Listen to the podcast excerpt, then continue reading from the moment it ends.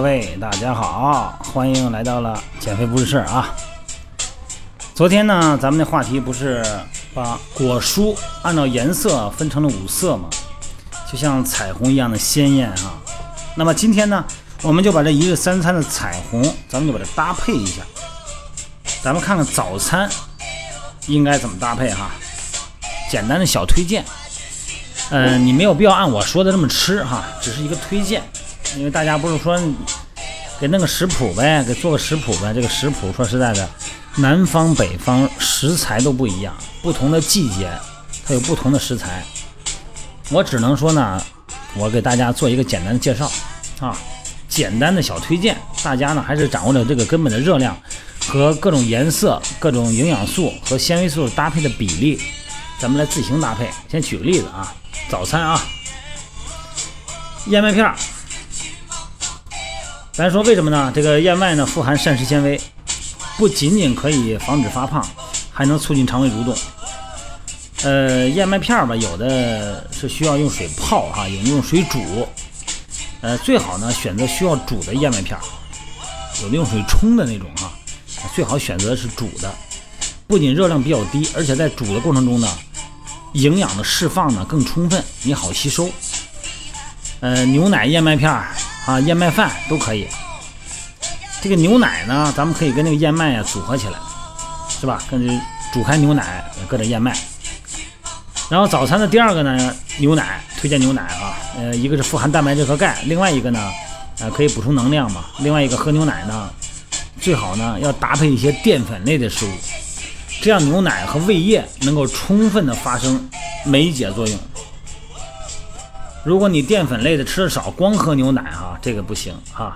记着哈，牛奶跟蛋白粉是一样道理，搭配碳碳水化合物的食物，哎，和胃液能够充分的发生酶解作用，蛋白质容易吸收。牛奶里边含有一样东西叫乳糖，哎，对这个乳糖的不耐受人群，这个你就别吃了，别掺和了哈。再一个呢，早上起来什么豆浆。豆浆含优质蛋白呀，它大豆蛋白嘛，可以延缓衰老。那么豆浆呢，必须得热着吃，尽量别吃凉的，因为呢，另外还得熟着吃。有喝生豆浆的，这我见过，我不说了。熟人儿，因为生豆浆里边啊含有皂素、胰蛋白酶、抑制素等那些有害的物质啊，如果你不煮熟了的话呢，会恶心，容易腹泻。黄豆的豆浆有吧？黑豆的有吧？还有红枣、花生的有吧？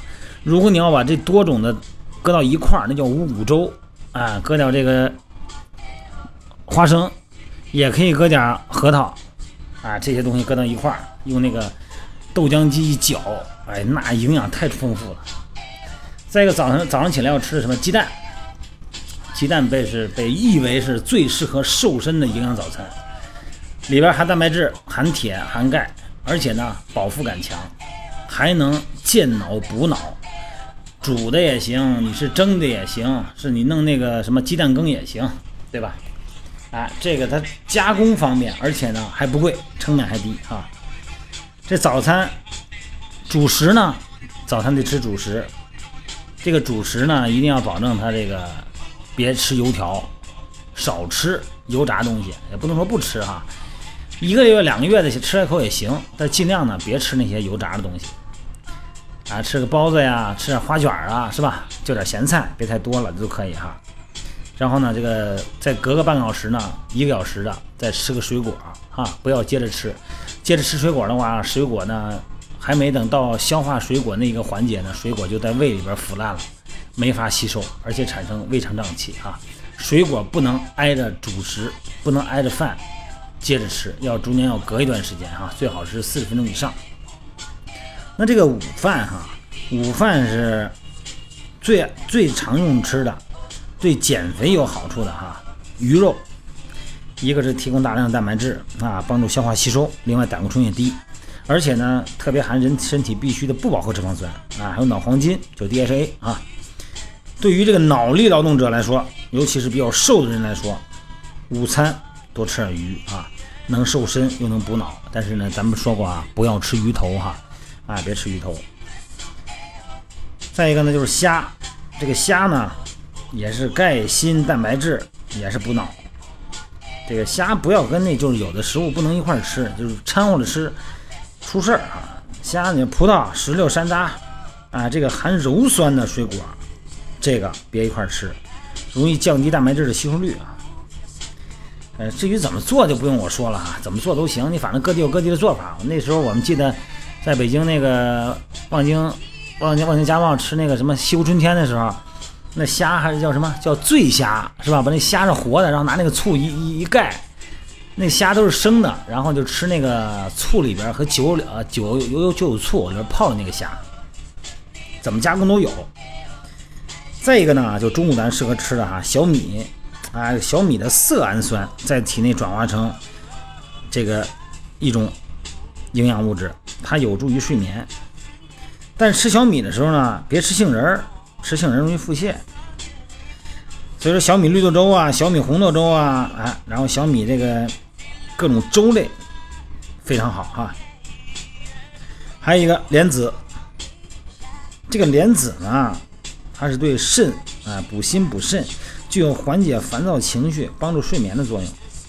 啊，银耳莲子羹啊。这个桂圆莲子羹、粥啊、这羹啊什么的，这种反正是这个说实在的，我常吃啊。玉米富含膳食纤维，这咱都不用说了吧？维生素和抗氧化成分啊，延缓衰老、滋养细胞、降低胆固醇，还容易减肥。这个玉米啊，这东西啊，不能当主食吃，但是一定要当副食吃，因为你吃它的时候，很容易产生。常吃哈，如果你把它当主食吃，很有可能会营养不良。为什么呀？想想看，它含这么大量的膳食纤维，对吧？如果你要是顿顿不吃主食，拿玉米当主食，那营养可能就很多就吸收不了，它会阻碍其他营养物质的吸收，好吧？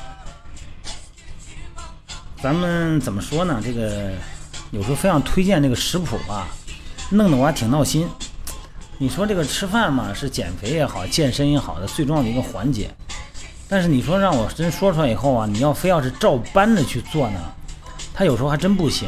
因为每个人的不同阶段、不同的时段，他的身体情况都不一样，而且呢，不同的季节呢，还有不同的食品。你说你要是听我的按我说的做吧，就把生活变得很刻板，而且呢，也可能不根据自己实际的身体情况。然后吃起来以后，可能也不见得就好。说你要掌握一个原则，这个原则呢就是减肥期间呢总量，男的呢男士啊就在一千五百千卡左右，不要低于一千五，不要超过两千，一千五到一千八。那女士呢就是一千二到一千五之间就可以。如果你体重比较小哈，很瘦的体重还想减点那种，就一千二就行。如果你体重呢是中等体重或者体重比较大，而且还有运动量是吧？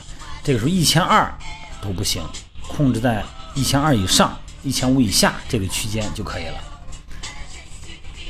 不同的食物有不同的营养成分，但是不同的植物相互搭配的时候，可能又会出现很多的麻烦。这里边呢，呃，它内容包含的很多。这个具体这种表格，我觉得在互联网时代，这个知识碎片化，不管是咱们的微信里边，还是在某一些这个这个平面里边，可能什么东西食物相克。咱们都知道哈，一般情况下呢，就是咱们吃咱们常见的那些食物，你有的外来品，咱也不知道到底怎么回事，啊，咱就少吃。另外一个呢，就是要通过这个食物有一个热效应，来起到边吃边瘦的这么一个作用。这个食物热效应我之前说过这么一集哈，简单描述一下，吧已经到这儿了。就是咱们身体啊，在消化吸收营养的同时，也需要热量的支持。就你这个消化食物，不需要器官器官来工作吗？比方胃啊、肠啊、胰脏啊，是吧？哎，这些器官它本身要工作，也得需要热量。所以说呢，就算是日常的运动量为零，身体呢为了消化食物，它也要消耗热量，会边吃边瘦。所以食物的热效应呢，嗯，所消耗的热量呢等于基础代谢所需要的热量乘以百分之十。但是不同的食物，它的热效应也不一样。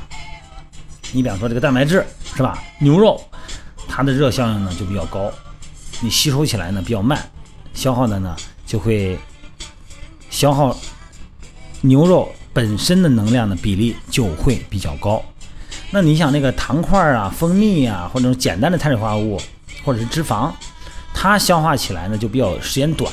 那么时间短以后呢，你消耗的量所占它所含热量的比例就比较小。就咱们吃饭呢，不见得你吃什么肉了以后，或者说你就感觉好像这个肉的热量啊，有每百克有一百五十千卡，有二百千卡。哎呦，我吃了两块儿，哎，今天白练了，那不一定。咱们之前说过这个话题哈，它实际上呢会比你实际消耗的、你实际吃进去的热量可能要少很多，因为有一个食物的热效应哈。这个话题咱们要是想详细了解，咱们可以看以前的话题哈，这个我就不多说了。呃，今天先到这儿。说多了呢，因为这个话题有点繁琐啊，说多了有点无趣，咱们大概理解一下就行。也就是说呢，尽量呢花式搭配，好吧？好了，今天就到这儿啊，各位晚安了啊。